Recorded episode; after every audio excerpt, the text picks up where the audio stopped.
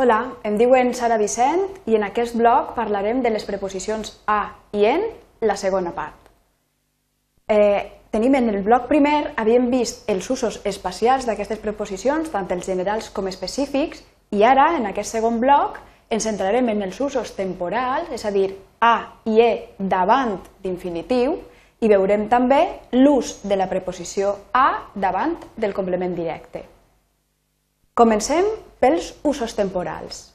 Estem referint-nos a una oració d'infinitiu introduïda per al o en més una oració principal. En el cas que l'oració d'infinitiu vagi introduïda per al, ens indica que hi ha una simultaneïtat de les dues accions, és a dir, l'acció de l'oració d'infinitiu és simultània a l'acció de l'oració principal. Veiem amb un exemple. El primer que tenim és a l'eixir de classe parlarem i tenim eh, l'acció d'eixir i l'acció de parlar són simultànies. O també al passar pel carrer mirar cap a sí, l'acció de l'oració d'infinitiu passar és simultània, es produeix al mateix temps que l'acció de mirar. D'acord? Aquestes eh, oracions introduïdes per al poden eh, ser substituïdes per el substantiu corresponent, per exemple, l'eixida de classe parlarem, eixida és el substantiu de eixir, el verb, o poden substituir-ho també per una oració subordinada, temporal, introduïda per mentre. Això vol dir que seria mentre passava pel carrer, mirar cap a sí. En canvi, si volem que l'oració introduïda Mm, peren siga la d'infinitiu, això vol dir que indicarà aquesta oració una acció anterior a la del verb principal. És a dir, en el cas de en eixir de classe parlarem, l'acció de eixir es produeix abans a l'acció de parlar. O en el cas de en tindre son es cita a dormir, l'acció de tindre son ocorre abans que l'acció de citar-se a dormir que ocorre després. Aquest tipus d'oracions poden substituir-se per una oració subordinada temporal introduïda per la conjunció quan, és a dir, quan eixirem de classe parlarem o quan té son es cita a dormir. Si recapitulem el que acabem de veure, veiem que l'oració d'infinitiu, quan va introduïda per al, indica que hi ha una simultaneïtat de les dues accions i en aquest cas podem substituir l'oració d'infinitiu per mentre.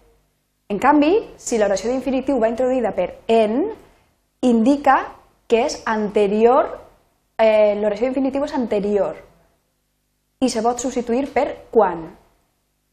Fem uns exercicis que consisteixen en una sèrie d'oracions que tenen buits, que haureu de completar amb la preposició a o en, segons corresponga.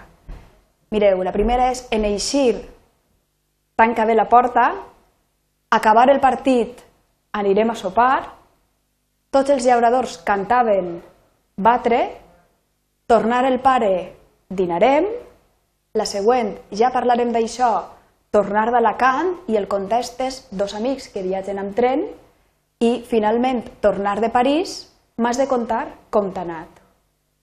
Ompliu els buits, pareu el vídeo si voleu i us espere a continuació amb les solucions. Molt bé, comprovem ara quines eren les solucions a les oracions que us he presentat.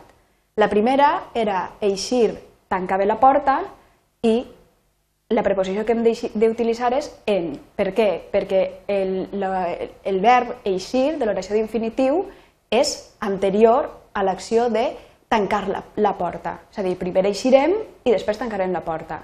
I això ho podem substituir per l'oració eh, temporal eh, introduïda per la conjunció quan. Quan isques, tanca bé la porta. La següent era acabar el partit, anirem a sopar. El mateix raonament. Primer acabarà el partit i a continuació anirem a sopar. Per tant, l'oració d'infinitiu és anterior. En, en acabar el partit, anirem a sopar. I això podem veure-ho quan ho substituïm per l'oració subordinada temporal introduïda per quan. Quan s'acabarà el partit, anirem a sopar. La següent, tots els llauradors cantaven batre, si tenim que l'acció de cantar i l'acció de batre es produeixen al mateix temps, són simultànies, per tant, la preposició que correspon és al. Mentre batien, cantaven.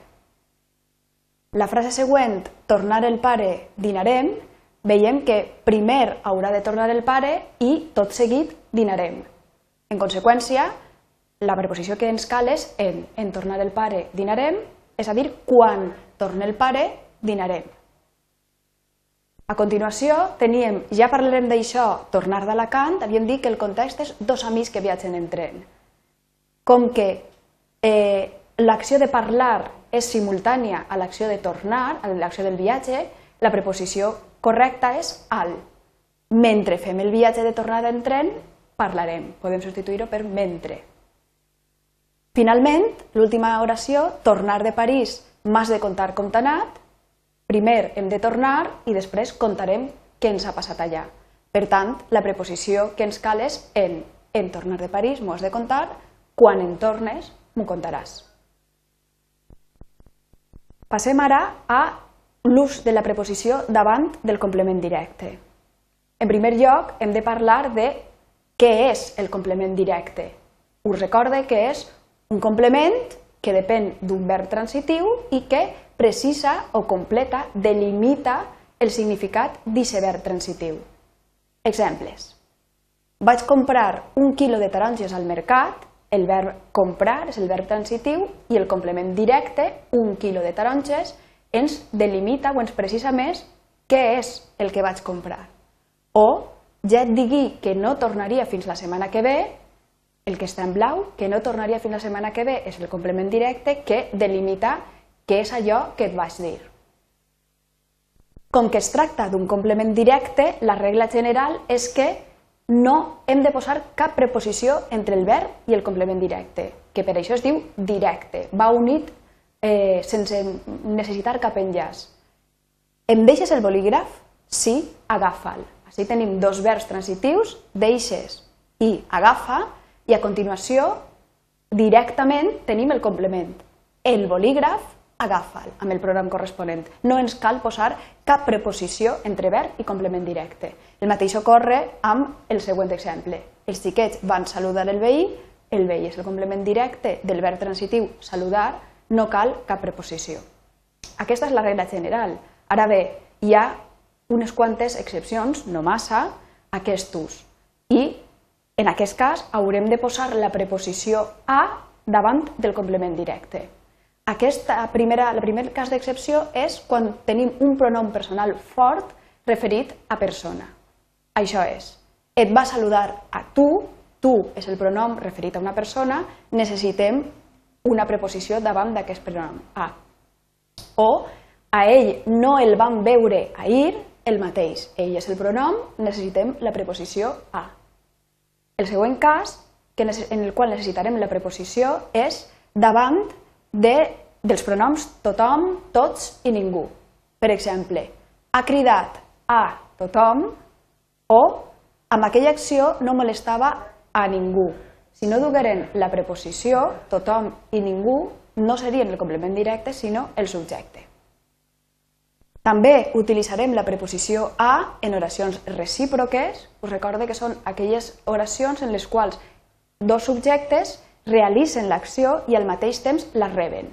Per exemple, es miraven l'un a l'altre, la preposició a al mig. I finalment utilitzarem aquesta preposició per evitar ambigüitats entre el complement directe i el subjecte. És el cas, per exemple, de el gat perseguia a la rata, en aquest cas veiem clarament que el subjecte és el gat i la rata és el complement directe. O a qui va assassinar el mateix. Necessitem aquesta preposició. Recapitulem, per tant, quan utilitzem la A davant del complement directe, veiem que la regla general és que el complement directe no necessita cap preposició, però que utilitzarem A en certs casos, que són davant d'un pronom fort, personal, referit a persona, davant dels pronoms tothom, tots i ningú, en oracions recíproques i per evitar ambigüitats entre el complement directe i el subjecte. Fem ara uns exercicis igual que abans, oracions amb buits. La primera és l'ambulància va portar els ferits a l'hospital La següent, ahir no els vaig veure ni ell ni ella. El professor no va convèncer els alumnes. També aviseu els convidats perquè vinguen pronte. Qui coneix aquell home s'estimen l'un l'altre i, finalment, la darrera, ahir va visitar el president dels Estats Units, el seu homònim rus. El mateix, ho penseu i jo us espero d'ací un moment amb les solucions. Molt bé, veiem a veure quina preposició corresponia. En el primer cas, l'ambulància va portar els ferits a l'hospital, com que els ferits és el complement directe, no ens cal posar cap preposició. Directament, l'ambulància va portar els ferits a l'hospital. No és cap excepció, per tant, cap preposició.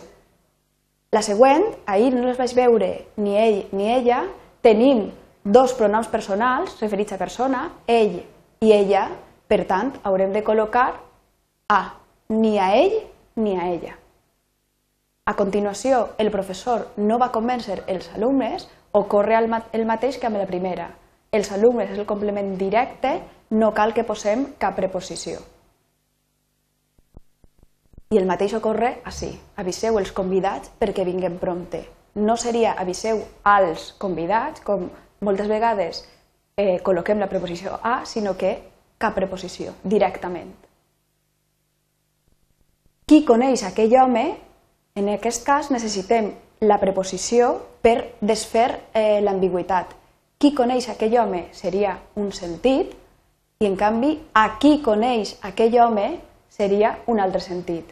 En aquesta segona oració el subjecte seria aquell home i el complement directe seria aquí, però en canvi, en la primera, sense preposició, eh, el subjecte seria qui. A continuació s'estimen l'un l'altre, com que es tracta d'una acció recíproca, necessitem la preposició a, l'un a l'altre, i finalment, ahir va visitar el president dels Estats Units el seu homònim rus, perquè quede clar qui va visitar aquí, per desfer aquesta ambigüitat necessitem la preposició a. En aquest cas estem dient que el president rus va visitar al president dels Estats Units i aquest va rebre la visita. Molt bé, us deixo bibliografia, teniu bibliografia en suport paper, que trobareu també al nostre centre d'autoaprenentatge, i teniu també bibliografia per si voleu treballar en línia eh, en la nostra pàgina web del Centre d'Autoaprenentatge, a l'apartat de recursos i en concret exercicis, teniu informació per poder continuar practicant. Molt bé, gràcies per la vostra atenció. Recordeu que tenim un centre d'aprenentatge al vostre eh, servei i us deixo també les meves dades de contacte per si voleu fer-me cap suggeriment.